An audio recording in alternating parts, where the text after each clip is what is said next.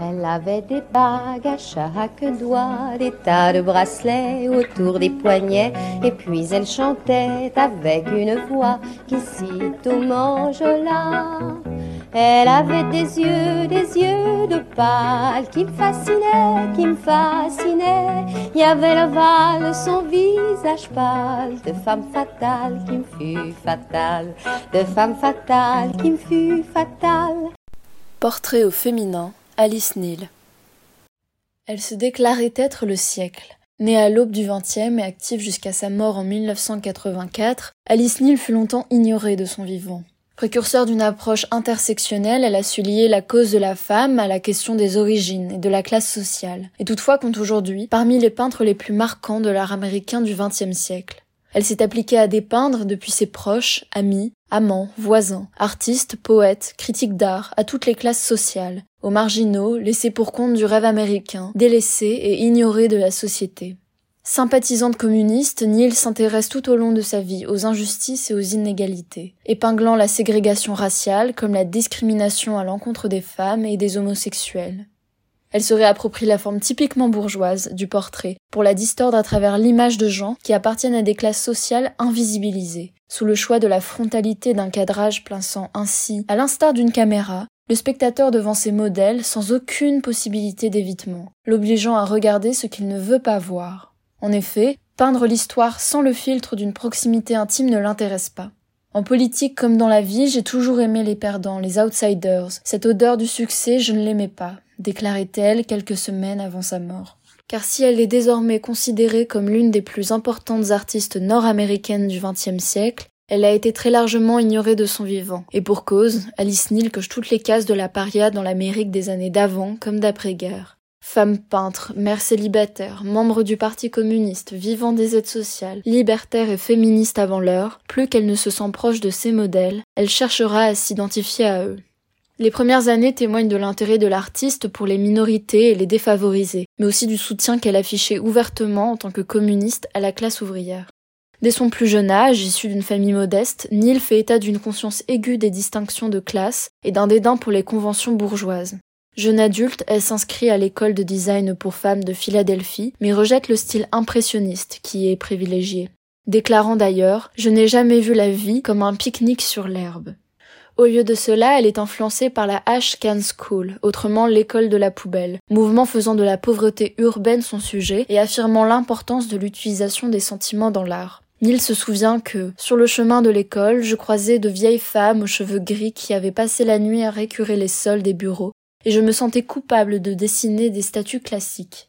Sa conscience sociale s'est développée davantage dans le climat gauchiste de Greenwich Village, où elle s'est installée en 1927 et où elle a brièvement adhéré au Parti communiste.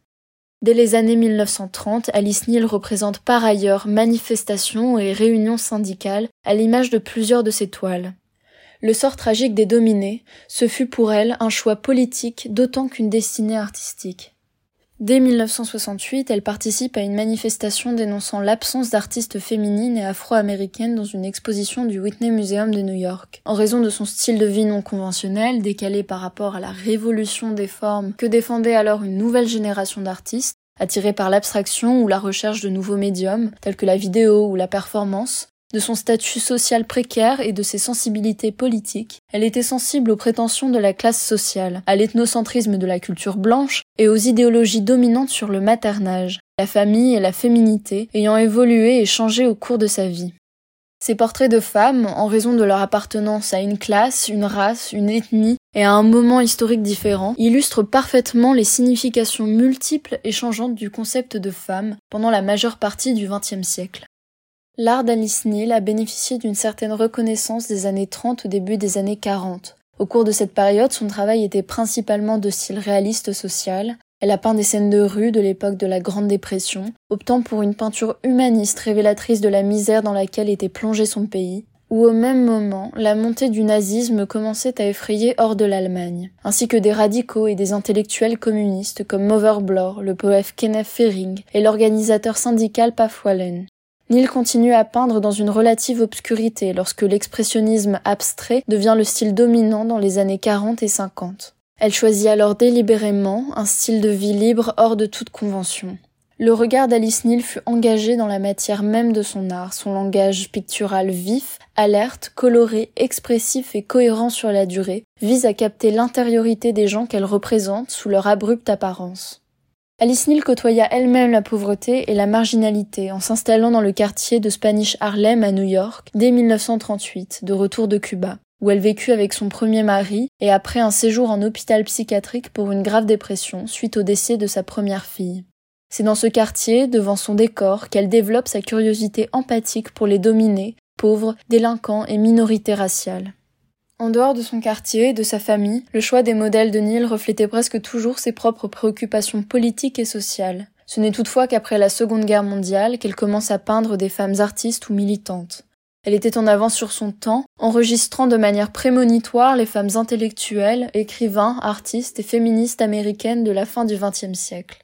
Dans les années 70, alors que le mouvement des femmes et le mouvement artistique féministe battaient de leur plein, Neil a rejoint d'autres femmes artistes de sa génération, comme Louise Nevelson ou Louise Bourgeois, qui ont été présentées comme des modèles. L'environnement social et politique était alors réceptif à Neil et à son art. Féministe avant l'heure et devançant les réflexions sur les genres, Alice Neal a ensuite représenté des hommes et des femmes dans une unité réaliste et, comme on a pu lui reprocher, peu romantique. Puis elle développa des portraits grand format, tout autant descriptifs qu'empathiques envers leur modèle. Elle développe un art à contre-courant de l'avant-garde de la scène new-yorkaise où elle avait élu domicile au début des années 30, traversant les périodes de l'expressionnisme abstrait triomphant, du pop art considéré comme la nouvelle modernité, de l'art minimal et conceptuel. Neil prend soin de rester fidèle à une pratique figurative aux couleurs vibrantes très singulières, marquée à la fois par l'expressionnisme et le réalisme. Ces nus féminins, peints sans concession, se situent aux antipodes du canon traditionnellement façonné par le regard masculin. Neil dépeint une image inconfortable de la féminité, une image qui ne flatte pas le modèle, qui n'est pas conçue pour plaire. Par un regard empathique, ses portraits frappent par leur grande intensité. L'acte de peindre s'émue, chez Neil, en une recherche de la vérité, en un acte politique. Ainsi que ces femmes enceintes dans leur plus simple appareil, sans aucun sentimentalisme.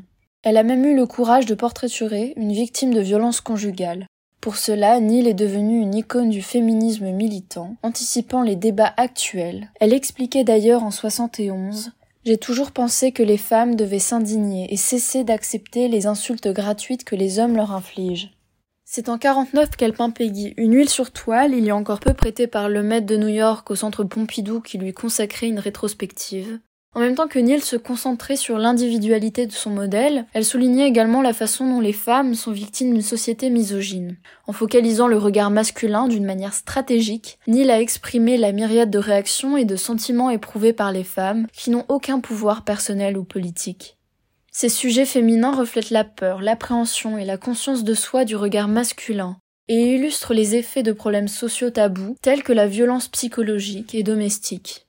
L'un de ces portraits est alors celui de Peggy, qui représente une femme à l'œil noirci et au visage meurtri. Ses bras pliés sont levés autour d'elle comme pour repousser une attaque. Neil exagère l'atténuation des bras fins de Peggy dans une toile inhabituelle de forme rectangulaire cadrée en paysage. Le geste sauvage des bras dans ce portrait en buste met en valeur son visage malmené, sa bouche tournée vers le bas. Peggy était la voisine de Neil et une victime de violences domestiques. Alice racontait souvent que Peggy avait été retrouvée morte dans son lit un matin après avoir pris une overdose de somnifères. Son mari, ivre, avait dormi toute la nuit à côté de son cadavre. Son engagement total, sa résilience, son audace et sa persévérance contribuent à l'héritage d'autres femmes artistes qui ont également transgressé et donc transformé les codes canoniques de représentation des femmes.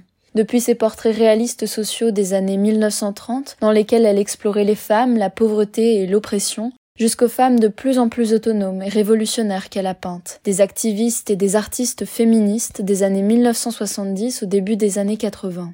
Ces portraits, et particulièrement ceux de femmes, constituent non seulement une chronique de l'histoire féministe du XXe siècle aux États-Unis, mais d'une empreinte sociétale soulignant son radical engagement humaniste.